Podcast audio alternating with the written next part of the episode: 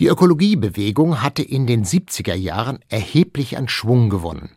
Am 2. März 1972 wurde der Bericht des Club of Rome zur Lage der Menschheit vorgelegt. Er trug den Titel Die Grenzen des Wachstums.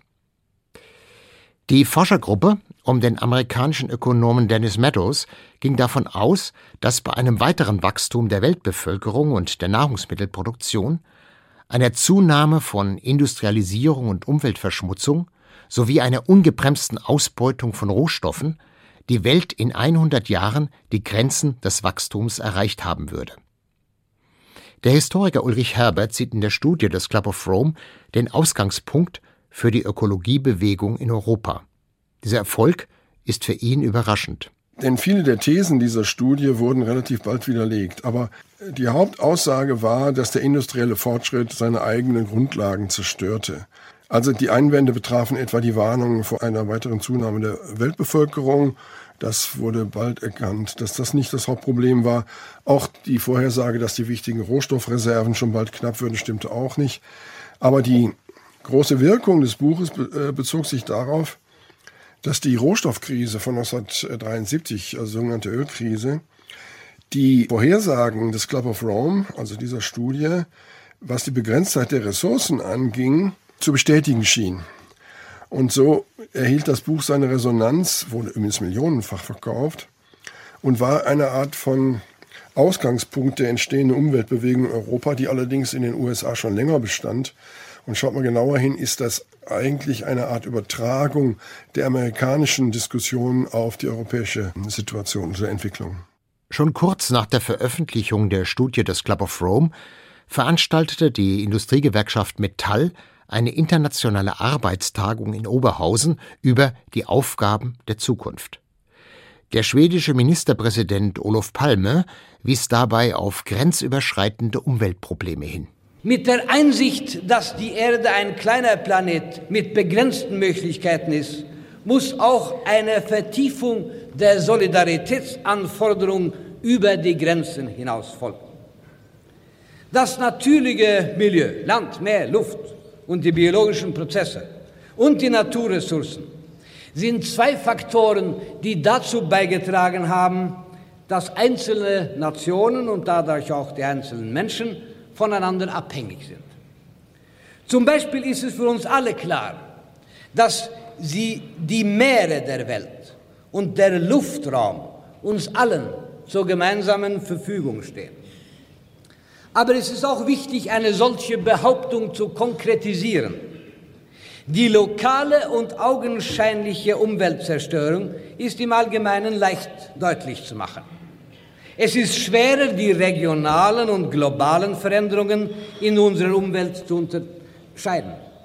Es ist auch schwerer, konkrete Schutzmaßnahmen zu ergreifen, da diese oft internationale Zusammenwirken erfordern. Hier ein konkretes Beispiel. Vor der Umweltkonferenz in Stockholm im kommenden Sommer hat eine Gruppe schwedischer Forscher das Problem des Schwefeldioxids studiert dessen Entstehung vor allem durch Verbrennung von Öl und Kohle, den Transport durch die Luft und die verschiedenen schädlichen Einwirkungen. Erstens sind durch gesteigerte Konzentration in der Luft Schäden beim Menschen, in der Natur sowie in Form von Korrosion festgestellt worden. Schäden wurden schon festgestellt bei den relativ niedrigen Konzentrationen, die in Schweden vorkommen.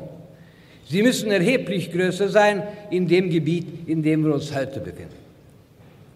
Zweitens entstehen Schäden an Seen, Gewässern und Vegetation durch die Schwefelausfälle, so durch die Industrie und durch die Verbrennung von Erwärmungszwecke, die von weit her transportiert sind, worden sind.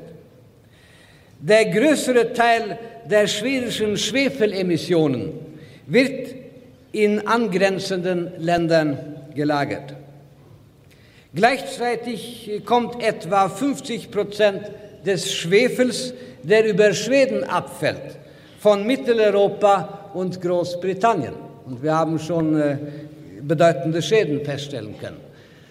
Und dieser Schwefel kommt sozusagen zollfrei das äh, hilft ja nicht äh, mit DWG oder EFTA oder Abbauen der Zollmauern. Äh, wir kommen auch Schwefel aus der DDR, trotzdem, dass wir DDR überhaupt nicht anerkannt haben. ich meine, äh, damit ist, ist ganz einfach zu sagen, dass der Schwefeldioxid irgendwie äh, apolitisch ist. Aber mit dem Schwefeldioxid fertig zu werden, das ist eine politische und globalpolitische Frage. Äh, eine Minderung der Schwefelemissionen ist die einzige Weise, um die Verhältnisse zu verbessern. Man hat versucht, dem Problem durch den Bau hoher Schornsteine auszuweichen. Dieses schafft nur lokale Abhilfe. Die Gefahr besteht, dass man durch solche Maßnahmen, wie also diese Philosophie der hohen Schornsteine, seine eigenen unmittelbaren Probleme löst, andere aber beiseite schiebt oder auf andere umwälzt. Der SPD-Politiker Erhard Eppler, Bundesminister für wirtschaftliche Zusammenarbeit, stellte in seiner Rede auf der Tagung der IG Metall das traditionelle Leistungsprinzip in Frage und forderte den Übergang vom ökonomischen zum ökologischen Denken. Im Übrigen werden wir uns in nächster Zeit vor gewaltigen Aufgaben und Anstrengungen sehen, wenn das Raumschiff Erde ein Ort bleiben und für viele ja erst werden soll, auf dem es sich leben lässt. Diese Anstrengungen sind ohne Leistungsprinzip nicht denkbar. Eine ganz andere Frage ist, welchen Rang das Leistungsprinzip haben soll, woran Leistung abzulesen ist und worauf sie sich richtet. Eine Gesellschaft, die den Wert eines Menschen nur nach seiner Leistung bemisst, wird immer eine inhumane Gesellschaft sein. Im Übrigen wird sich der Begriff der Leistung ändern müssen. Die Leistung einer engagierten Kindergärtnerin fördert die Lebensqualität ihrer Kinder wesentlich mehr als die Leistung eines Herstellers von Zuckerwaren, dessen scheußlich gefärbte Bonbons die Kinder aus dem Automaten holen, um sich damit, wenn nicht den Magen, so doch mindestens die Zähne zu verderben.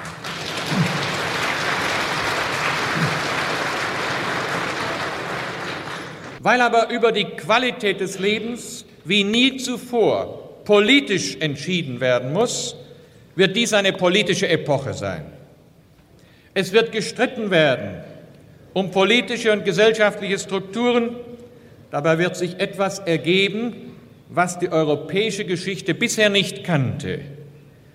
Es werden wahrscheinlich Konservative sein, die gebunden an handfeste Interessen zumindest im ökonomischen den Fortschrittsmythos hochhalten. Sie werden uns sagen, dass alles doch nicht so schlimm sei, dass sich schließlich alles von selbst einspiele, wenn man nur den Marktmechanismus nicht störe. Und es werden Progressive sein, die sich der Realität stellen, die sich fragen, was innerhalb der nun sichtbar gewordenen Grenzen Fortschritt sei und wie er zu realisieren sei. Und sie werden gründliche Kurskorrekturen verlangen, nicht weil sie behaupten, den Weg zur Glückseligkeit gefunden zu haben, sondern weil sie begriffen haben, dass Fortschreibung des Gewohnten nicht nur keine Ideale, sondern gar keine Zukunft mehr ergibt. Sie werden den Fortschritt wollen, obwohl oder gerade weil er sehr viel schwieriger zu haben ist, als viele bisher glaubten. Wenn das Laissez-faire ökologisch zu teuer wird, bedeutet dies noch nicht das Ende aller Marktwirtschaft. Wenn die Endlichkeit unserer gemeinsamen Hilfsquellen voll zum Bewusstsein kommt, so folgt daraus noch nicht das Ende privaten Eigentums. Aber wenn Lebensqualität nur noch durch politisches Handeln zu verwirklichen wenn Sozialismus das Handeln im Gesamtinteresse der Gesellschaft meint, wenn schließlich die Qualität des Lebens in ihrem Kern gefährdet ist, wo Entscheidungen nicht mehr aus freier Diskussion entstehen, dann wird dies eine Epoche des demokratischen Sozialismus sein müssen. Vielen Dank. Auch aus christlicher Sicht wurden Beiträge zu der entstehenden Umweltdiskussion geleistet. So sprach der Heidelberger Religionsphilosoph und Pädagoge Georg Picht im Oktober 1972 in einem Radiovortrag über Ökologie und Politik. Die Bedrohung unserer natürlichen Umwelt ergibt sich also aus dem Widerspruch zwischen der Organisation unserer künstlichen Welt und den Gesetzen der Natur. Dieser Widerspruch steigert sich rapide mit jedem weiteren Fortschritt der Industrialisierung, also des Wirtschaftswachstums in seinen bisherigen Formen. Wird diesem Prozess nicht Einhalt geboten, so muss die künstliche Umwelt des Menschen durch die Zerstörung ihrer Basis zugrunde gehen. Wir erkennen heute, dass es eine Emanzipation von der Natur nicht gibt und dass die Vernunft des Menschen der Natur gegenüber nicht autonom ist. Diese Erkenntnis schneidet nicht nur ins Fleisch, sie schneidet auch ins Bewusstsein, denn sie erschüttert einen Komplex von Vorurteilen, in denen sich Kapitalismus und Sozialismus einig sind. Aber wir können ihr nicht ausweichen. Sie ergibt sich zwingend aus der Analyse der Triebkräfte, die den Prozess der globalen Zerstörung der Natur im 19. und 20. Jahrhundert in Gang gesetzt und unablässig beschleunigt haben. Den Regierungen, den Parlamenten und den Wählern fällt es schwer. Die Erkenntnis der Krise unserer gesamten Zivilisation in den politischen Alltag der Gesetze, der Verordnungen, der Finanz- und Konjunkturpolitik oder gar des Wahlkampfes zu übersetzen. Es ist nutzlos, ja es ist sogar schädlich, im Obergeschoss unserer Gedanken Weltuntergangsstimmungen nachzuhängen wenn wir uns zugleich in der Praxis genauso verhalten wie bisher. Die Voraussetzungen für eine rational vertretbare Politik der Regierungen müssen an der politischen Basis geschaffen werden. Erst wenn der Mann auf der Straße begreift, von welchen praktischen Maßnahmen die Sanierung unserer aus den Fugen geratenden Staats-, Wirtschafts- und Gesellschaftsordnung abhängt, wird eine Politik sich durchsetzen lassen, die den Einsichten der Ökologie entspricht. Der ökologische Protest in der Bundesrepublik richtete sich nicht zuletzt gegen den Neubau von Kernkraftwerken.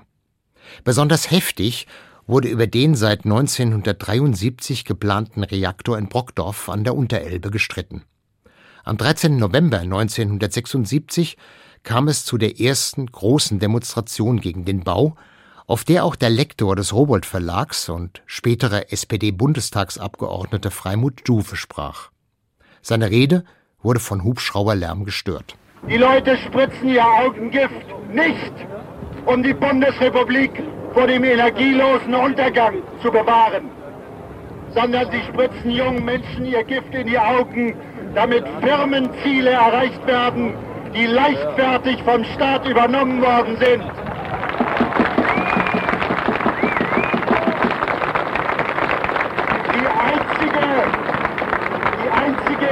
Information. Die einzige Information.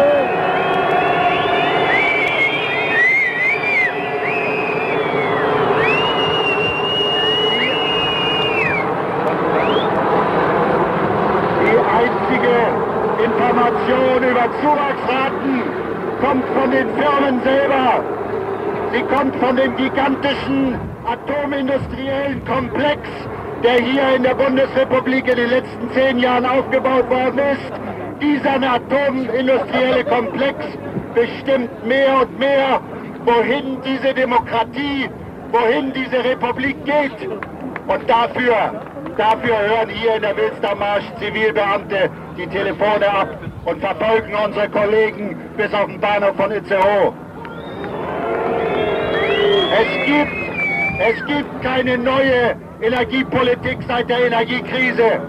Es gibt nur eine neue Form von Public Relation der Energiefirmen. Wer sagt, 1985 gehen ohne Brockdorf die Lichter aus, der weiß, dass er lügt oder er weiß nicht, wovon er spricht. Nach der ersten großen Demonstration in Brockdorf wurde nicht nur heftig über den Polizeieinsatz gestritten, sondern auch von den Kernkraftgegnern ein Volksentscheid gefordert. Den lehnte der Staatsrechtler und SPD-Politiker Carlo Schmidt im Gespräch mit Klaus-Jürgen Haller entschieden ab. Sehen Sie, wenn wir darüber abstimmen ließen im deutschen Volk, so einfach, bist du dafür, dass man Atomkraftwerke baut? Ja, nein.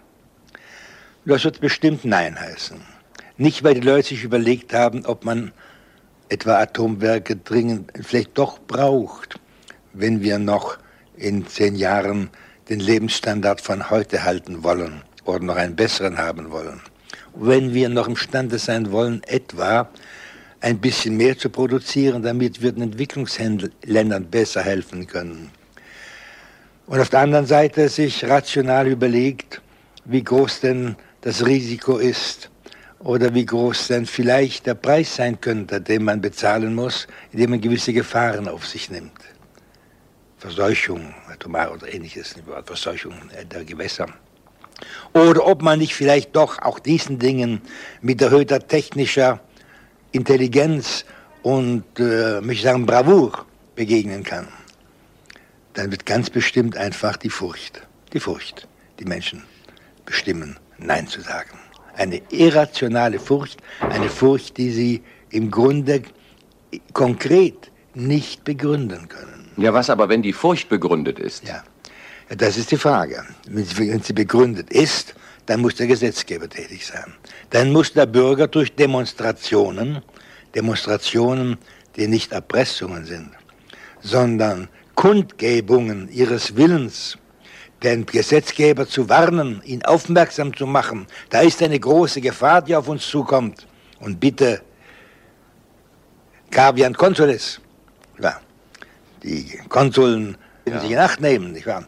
Wenn dann die Nachbarn, Nachbardörfer hergehen und andere noch dazukommen oder dazu geholt werden und sich einfach diesen Platz blockieren, sodass dort die staatlichen Organe nicht handeln können, dann hindert man ihn, seine Verantwortung und seine, sagen wir, seine Souveränität auszuüben auf einem Stück Land, auf dem er Souveränität auszuüben berechtigt und verpflichtet ist weil Souveränität ja heißt, Verantwortung auf, für das Ganze aufzunehmen ist, indem man diesen Teil in Anspruch nimmt für bestimmte Zwecke.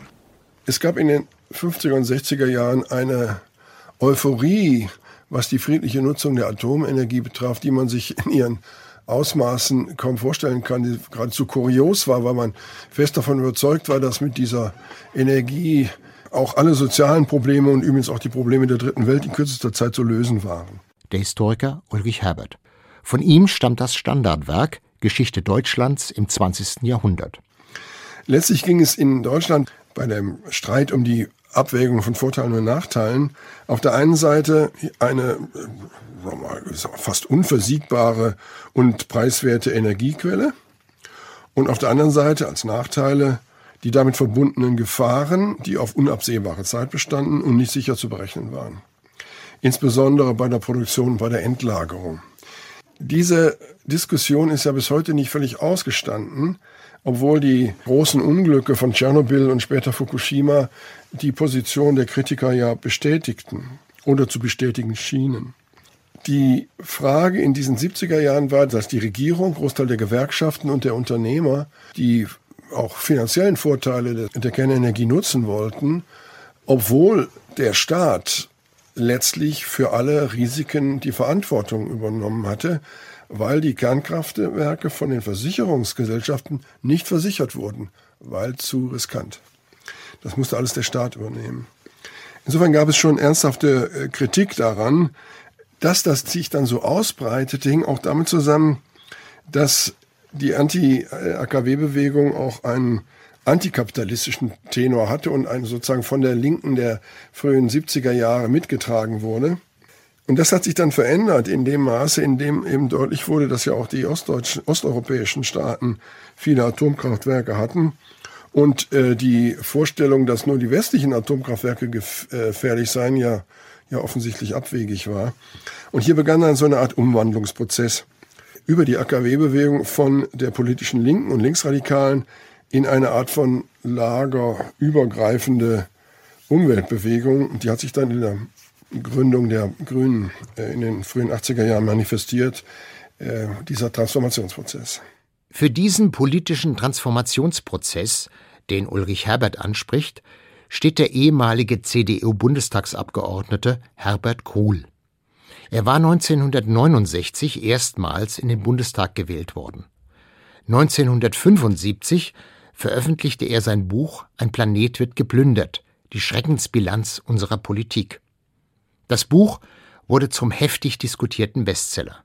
Kohl zählte zu den Gründern des Bundes für Umwelt und Naturschutz Deutschland, dessen Präsident er bis 1977 war. Am 23. November 1977 äußerte er sich in einem Telefoninterview zu den Chancen einer grünen Partei. Die große Schwierigkeit sehe ich darin, dass eine ähm, neue Partei ja nun keineswegs davon leben kann, dass sie gegen Kernkraft ist. Und äh, sie müsste alle anderen politischen Bereiche, äh, Außenpolitik äh, und so weiter, müsste sie alle in ihr Programm mit aufnehmen. Und äh, das sehe ich nicht äh, recht, wie diese äh, unterschiedlichen Kräfte sich in dieser Beziehung auch auf ein bestimmtes Programm einigen könnten. Die ganze Wirtschaft gehört äh, automatisch dazu. Denn wir können ähm, äh, die Umwelt auch nicht mehr erhalten, wenn wir in der Wirtschaft bei diesen Steigerungstheorien bleiben. Und es gehört die internationale Komponente dazu der Rohstoffversorgung und ja auch der Entwicklungshilfe. Welche Politik betreiben wir mit den anderen Ländern? Und damit sind wir schon bei einer weltweiten äh, Politik und auch bei der Außenpolitik. Nun äh, gehören aber, um dieses ganze Konzept äh, weiter zu verfolgen, noch eine ganze Menge anderer Aspekte dazu, der Innenpolitik, der Sozialpolitik und natürlich dann auch äh, ähm, Sicherheit und, und all dies.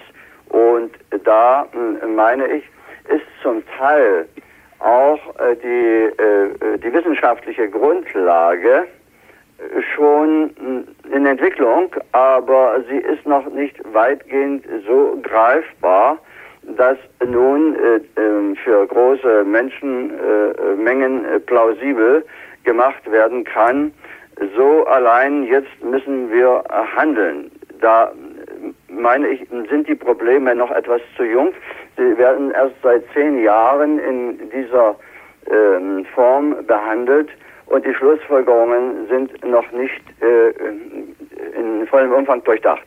Wohl auch als Reaktion auf sein Buch entband ihn seine CDU-Fraktion von den Aufgaben des Sprechers für Umweltfragen. Am 12. Juli 1978 trat Herbert Kruhl aus der CDU aus und gründete einen Tag später die Grüne Aktion Zukunft. Bei der Pressekonferenz in Bonn sagte er Warum das Ganze verhältnismäßig schnell hier auf die Beine gestellt werden musste, das hat den Grund, dass wir nur eine Chance haben, wenn die ökologische Bewegung in unserem Lande aus der Zersplitterung, in der sie sich jetzt befindet oder in Gefahr ist, hineinzubekommen. Sie kennen ja alle die Meldungen aus den Bundesländern. Überall schießen sogenannte grüne Listen wie äh, Pilze aus dem Boden. Dass diese Zersplitterung, wie viele draußen gesagt haben, nur zu vermeiden ist, wenn jetzt mal ein fester Punkt gesetzt wird durch eine Bundespartei, und zwar hier in Bonn, mit einem Grundsatzprogramm, wobei sich dann die Frage erhebt für jeden Bürger draußen im Lande, ob er sich diesem Programm anschließen kann oder nicht. Bei den Landtagswahlen in Hessen und Bayern konnte die Grüne Aktion Zukunft nur mäßige Ergebnisse erzielen. Am 12. und 13. Januar 1980 beteiligte sie sich an der Gründung der Partei Die Grünen in Karlsruhe. Kohl hielt die Eröffnungsansprache, scheiterte aber bei der Wahl zum Bundesvorsitzenden. Ein Jahr später trat er bei den Grünen aus. Er engagierte sich weiter politisch, auch mit rechtskonservativen Vorstellungen, blieb aber eine Randfigur, während die Grüne Partei erste Erfolge feierte. In Kassel kam es bereits bei der Kommunalwahl 1981 zum ersten rot-grünen Bündnis in Deutschland. Und auch die erste rot-grüne Koalition auf Landesebene wurde in Hessen von Holger Börner gebildet, der zuvor eine SPD-Minderheitsregierung geführt hatte. Der Grünen-Politiker Joschka Fischer, der maßgeblichen Anteil an dem Zustandekommen der Koalition hatte, erhielt das neu geschaffene Ministerium für Umwelt und Energie. Die atomrechtliche Aufsicht blieb allerdings bei der SPD. Kurz vor seiner Vereidigung, am 12. Dezember 1985, gab er Auskunft über seine Ziele und die Probleme, die ihn erwarteten. Unsere Linie war ja von Anfang an, dass wir die Genehmigung allein, das heißt die Verantwortung für die Umsetzung von Genehmigungen, das Genehmigen für Atomanlagen nicht wollten, sondern wenn, dann beides, Genehmigung und Aufsicht oder die Aufsicht alleine. Die SPD hat da nicht mit sich reden lassen. Sie hat daraus eine Frage von Ja oder Nein gemacht. Das wurde sehr schnell klar. Wir bedauern das zutiefst. Wir hätten sehr gerne die Aufsicht. Wir werden da auch nicht locker lassen, 87, wenn sich diese Koalition durch die Wählerinnen und Wähler hier in Hessen bestätigt wird. Und die Ereignisse in Hanau bis hin zu den staatsanwaltschaftlichen Ermittlungen gegenüber hohe Beamte im Wirtschaftsministerium und gegenüber führenden Manager der Hanauer Nuklearbetriebe zeigen, und die letzten Vorfälle zeigen auch, dass unsere schlimmsten Bedenken und Befürchtungen bestätigt werden in der Realität. Wir finden das sehr schlimm. Und wir fänden es dringend notwendig, dass Grüne dort äh, zum Zuge kämen, um endlich Recht und Gesetz auch da zum Durchbruch zu verhelfen. Ein Nachfordern in der laufenden Legislaturperiode, was die Aufsicht im energiewirtschaftlichen Bereich angeht, steht also für Sie nicht zur Debatte. Nein, ich glaube, nachdem der Koalitionsvertrag nun mal so geschlossen ist, wie er geschlossen wurde, wird man alle Hände damit zu tun haben, das, was noch zu bewegen ist, was zu machen ist an Sofortmaßnahmen, respektive an Strukturmaßnahmen, was eingeleitet werden muss bis 1987, das zu machen. Man soll sich keine Illusionen machen. Ich werde morgen in das neue Ministerium gehen. Ich bin mir noch nicht mal sicher, ob da Sekretärinnen oder Sekretäre sind, ob Telefonanlage da ist. Etwa, es wird sehr schwierig werden. Die Aufbauzeit wird bis ins Frühjahr rein dauern. Der Bundestagswahlkampf wird dann schon begonnen haben. Der Hessenwahlkampf schließt sich daran an.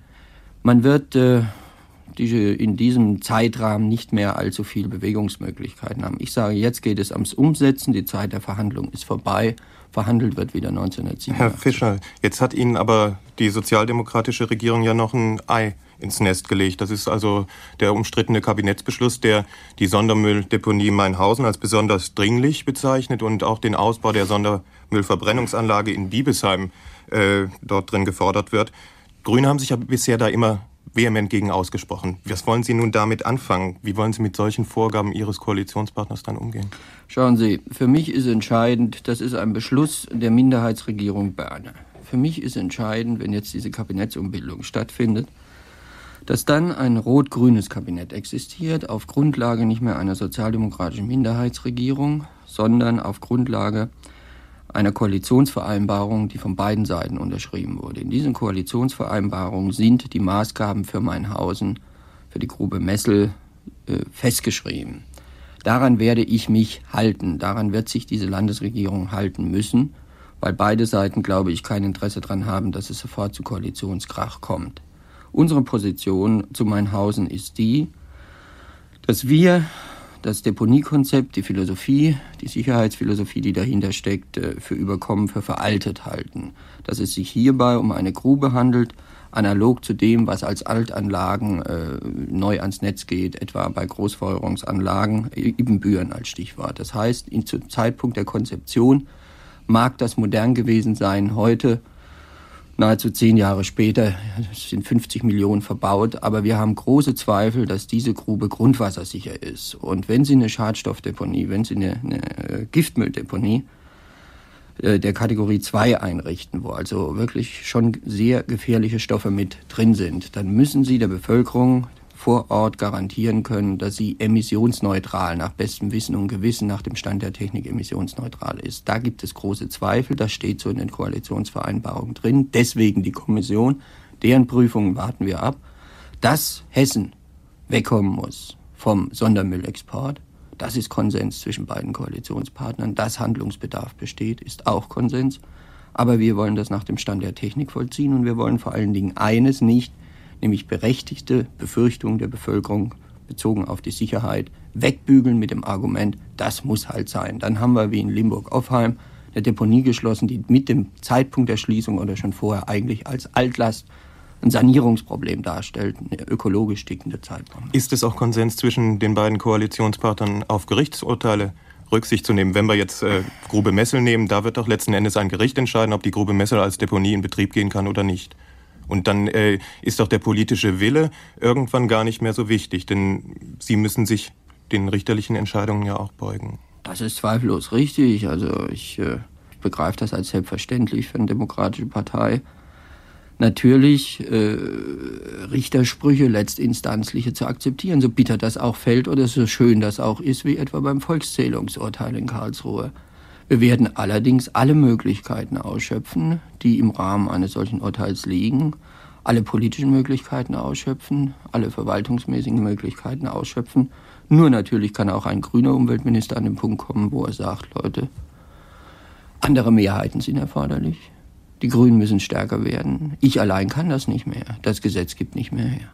Bei der Vereidigung trug Joschka Fischer Turnschuhe und lieferte damit ein symbolträchtiges Pressefoto. Herr Staatsminister Fischer, Sie haben nach Artikel 111 der Verfassung des Landes Hessen vor dem Ministerpräsidenten in Gegenwart des Landtages den Amtseid zu leisten.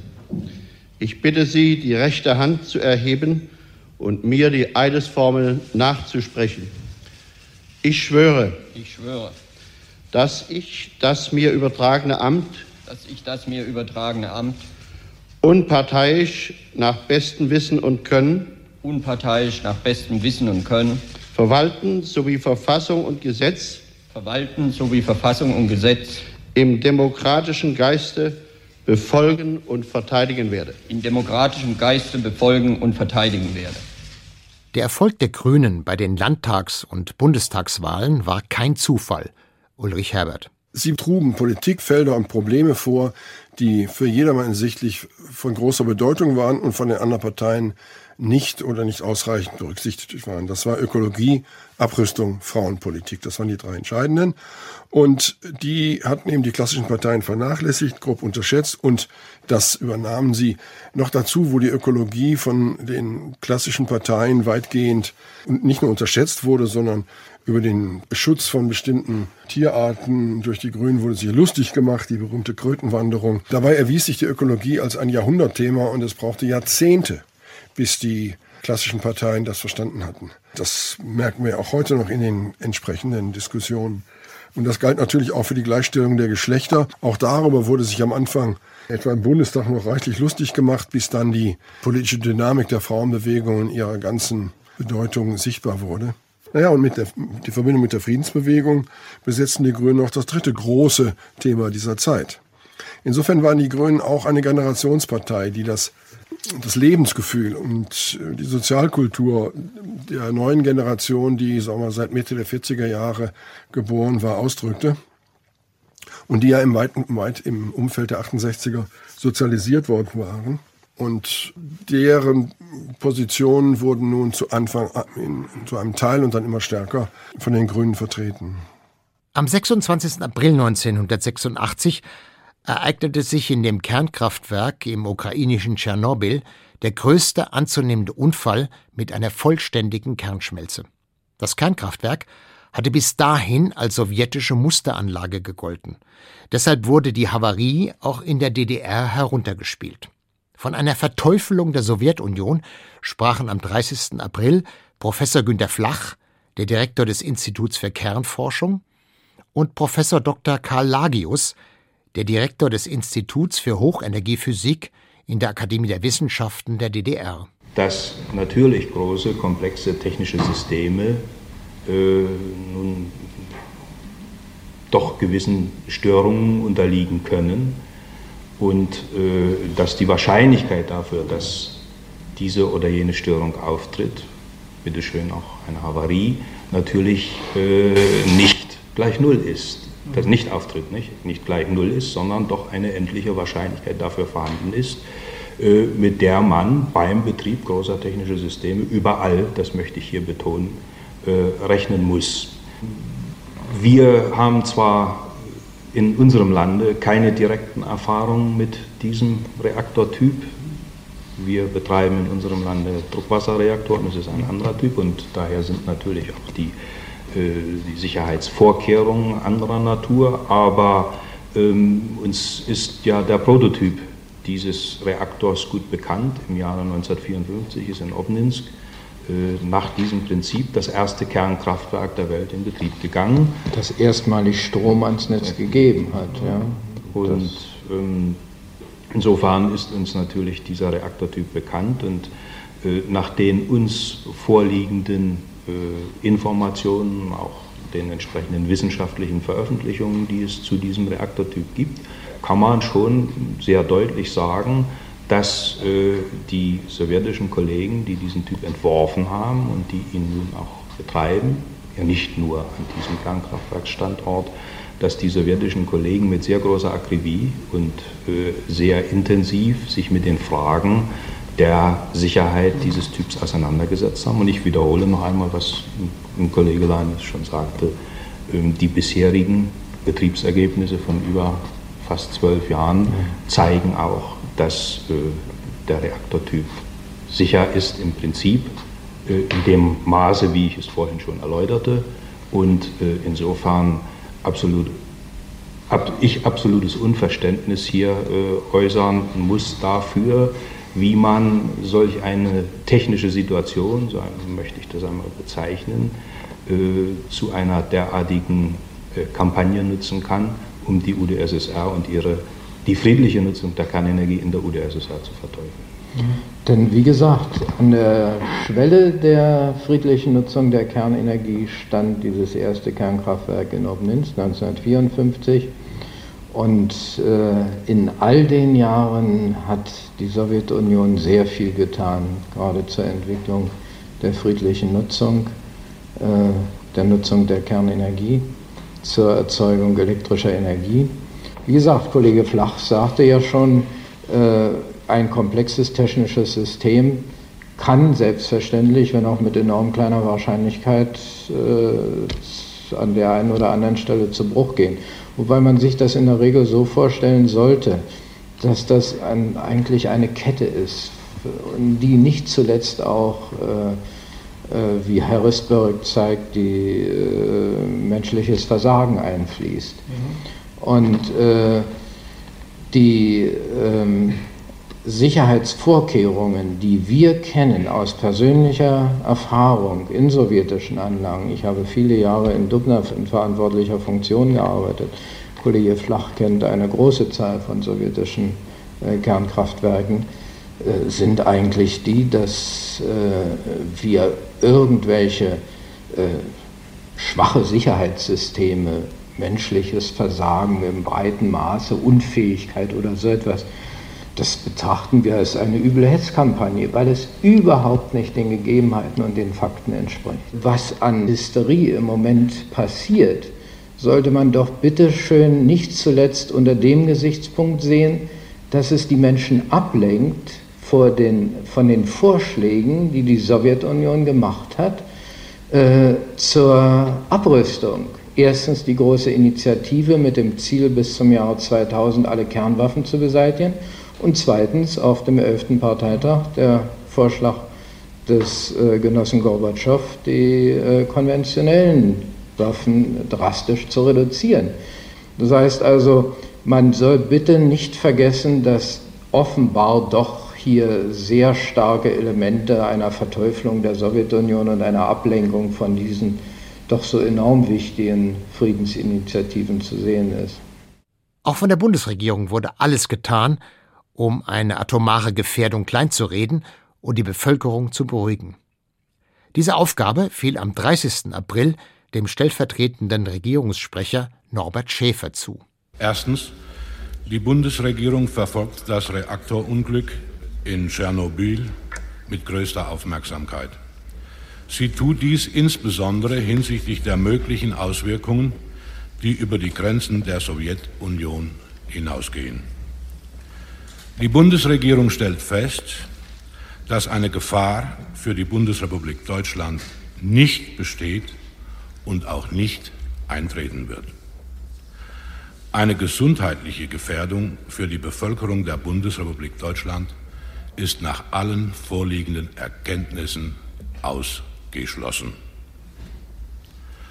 Unabhängig davon hat der Bundesinnenminister veranlasst, dass die Anzahl der Messungen bei allen zur Verfügung stehenden Einrichtungen zur Überwachung der Umweltradioaktivität erhöht wird und ihm die Messergebnisse unmittelbar mitgeteilt werden.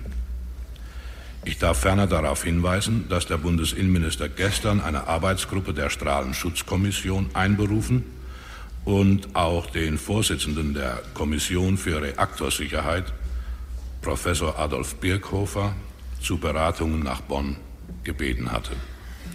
Zweitens.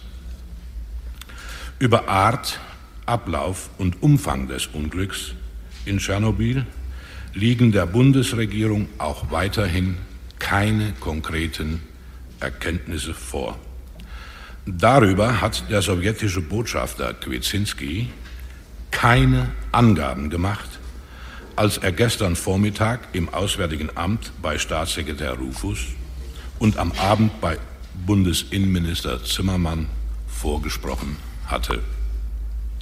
Im Auswärtigen Amt ist ein Arbeitsstab eingerichtet worden, der sich insbesondere mit der Frage befasst, ob und wenn ja, welche Maßnahmen zum Schutz von Bürgern der Bundesrepublik Deutschland zu treffen sind, die sich derzeit in der Sowjetunion aufhalten.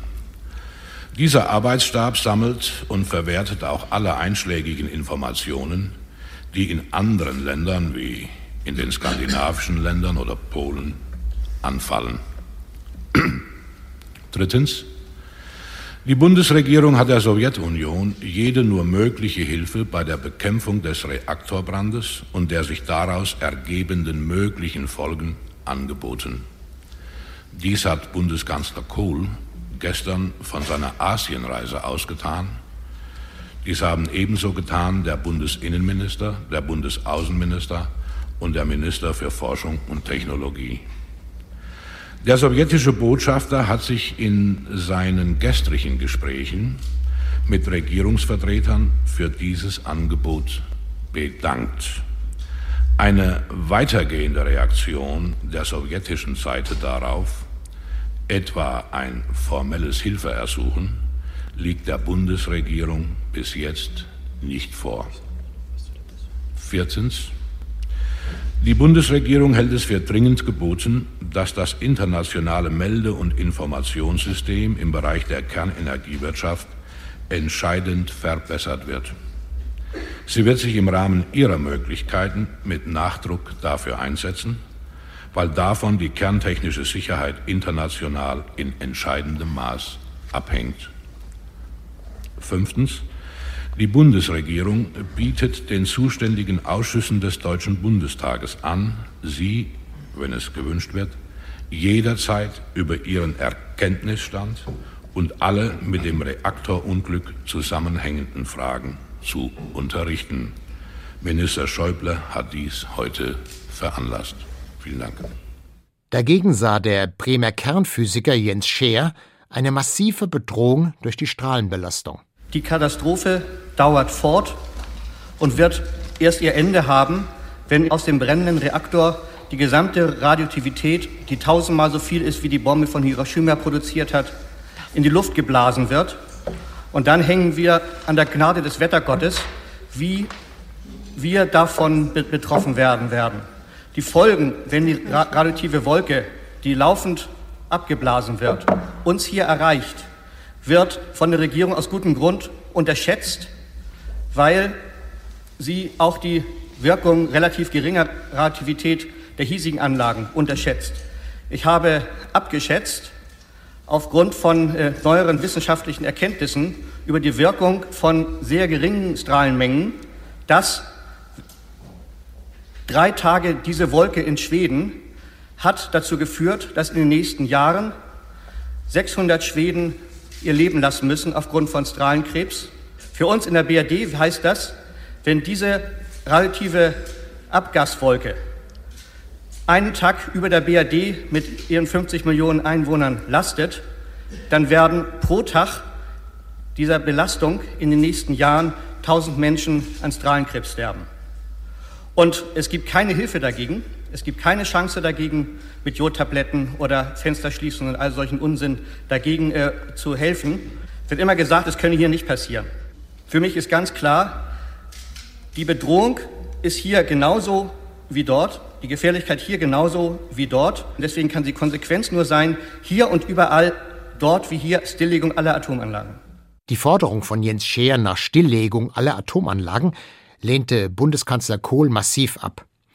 Am 14. Mai 1986 sagte er in einer Regierungserklärung zur weiteren friedlichen Nutzung der Kernenergie Meine Damen und Herren, die Sicherheit und die Gesundheit der Menschen hatten bei den Entscheidungen zur Kernenergie seit 30 Jahren bei allen Bundesregierungen und für die Fraktionen von CDU, CSU, SPD und FDP Vorrang vor allen anderen Erwägungen, besonders auch vor wirtschaftlichen Erwägungen.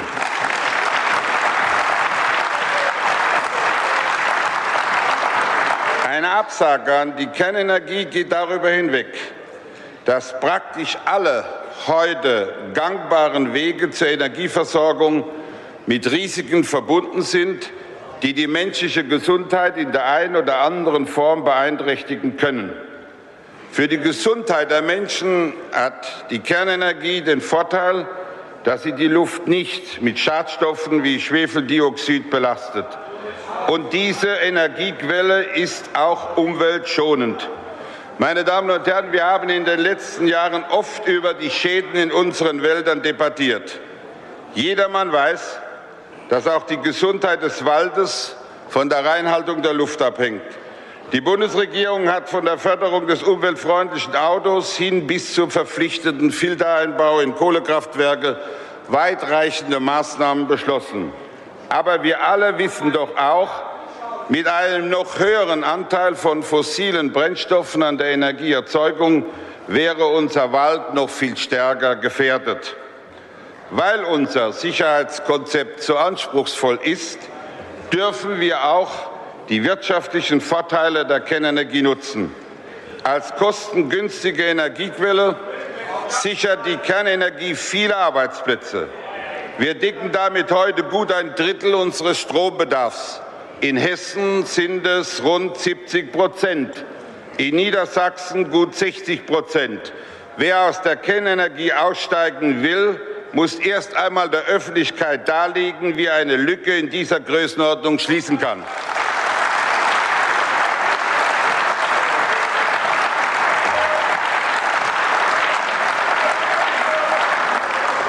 Als heimischer Energieträger meine Damen und Herren, ich bitte um Aufmerksamkeit. Sie haben Gelegenheit, nachher sich zu äußern. Meine Damen und Herren, ich bin sehr damit einverstanden, dass die deutsche Öffentlichkeit zur Kenntnis nimmt, dass ihre Tätigkeit in diesem Hause, die damit begonnen hat, mit friedlichen Pflanzen einzuziehen, im Wesentlichen darin besteht, den Ablauf des Geschehens zu stören und einen Beitrag zur Verleumdung politischer Gegner zu leisten.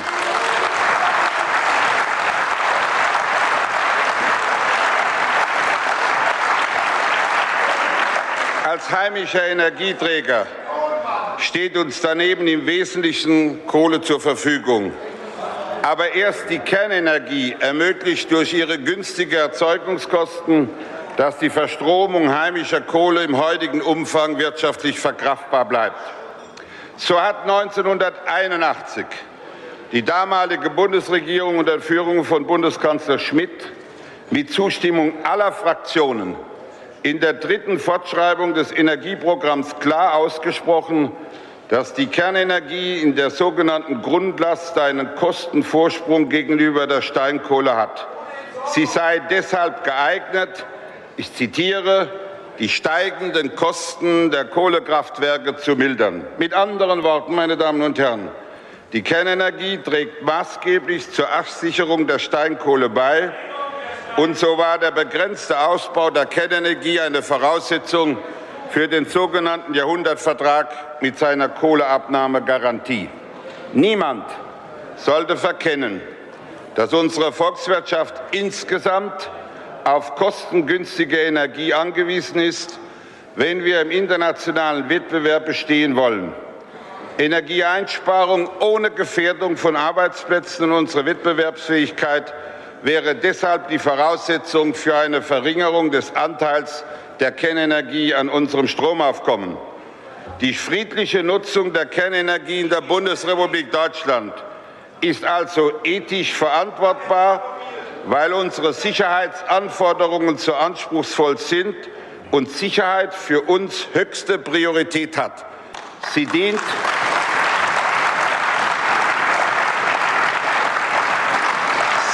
Sie dient unserer Gesundheit und schützt unsere Umwelt, weil sie die Luft nicht belastet. Und sie ist wirtschaftlich sinnvoll, weil sie unsere Volkswirtschaft durch niedrige Kosten Arbeitsplätze erhält. Trotz der entschiedenen Rede von Helmut Kohl blieb der bis dahin schwerwiegendste Reaktorunfall nicht ohne politische Konsequenzen. Ulrich Herbert.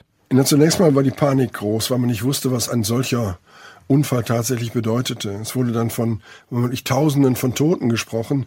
Das hat sich dann nicht bewahrheitet, aber die Katastrophe war ohne so und so schlimm genug, vor allen Dingen die Verseuchung größerer Teile, etwa in, der, in Schweden, vor allen Dingen in der Türkei, auf Jahre hinweg. Insgesamt war dieser von den Betreibern in Deutschland als völlig unrealistisch angesehene äh, größte anzunehmende Unfall, war eine Bestätigung für die Warnung der Gegner der Atomkraftwerke. Und darauf reagierte dann auch die Bundesrepublik. Die Etablierung des Umweltministeriums waren hier entscheidend und es wurden dann auch die großen Pläne zur Ausweitung der Atomkraft gestoppt, insbesondere die Errichtung von Wiederaufbereitungsanlagen oder neue Formen. Der schnelle Brüter in Kalka wurde äh, eingestellt, der neue Hochtemperaturreaktor in irgendwo in der Nähe von Hamm, der wurde gar nicht gebaut und schließlich die Wiederaufbereitungsanlage in der Oberpfalz in Wackersdorf auch aufgegeben. Und das brachte das energiewirtschaftliche Konzept der Bundesregierung im Grunde zum Scheitern.